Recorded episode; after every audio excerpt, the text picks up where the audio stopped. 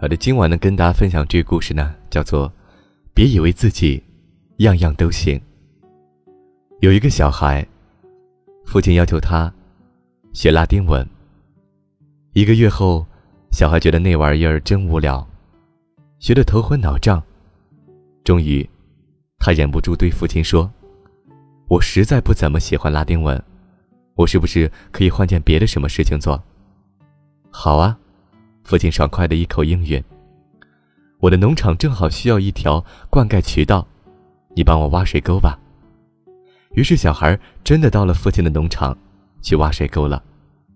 可是拿惯了笔的人怎么也拿不惯秋。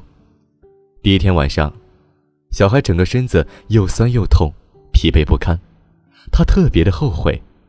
然而他不愿意就此低头服输，于是他咬紧牙关，又坚持了一天。到傍晚的时候，小孩已经累得弯下了腰，他不得不承认，疲惫把他所有的傲气都吞没了。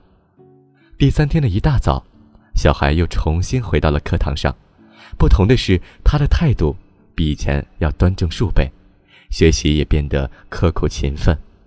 小孩长大后，荣获美国第一任副总统，其后接替了乔治华盛顿，成为了美国第二任总统。他就是。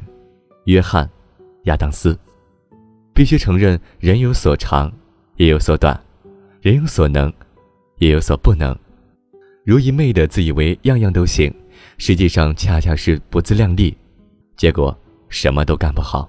现在同学们还在学习的阶段，将来能够做好什么、擅长什么，都是未知数。所以呢，多尝试，未尝不是件好事。但是呢，尝试做什么，得由自身条件来决定。不要单纯的去凭自己的好坏去选择，否则很可能会浪费时间，浪费精力。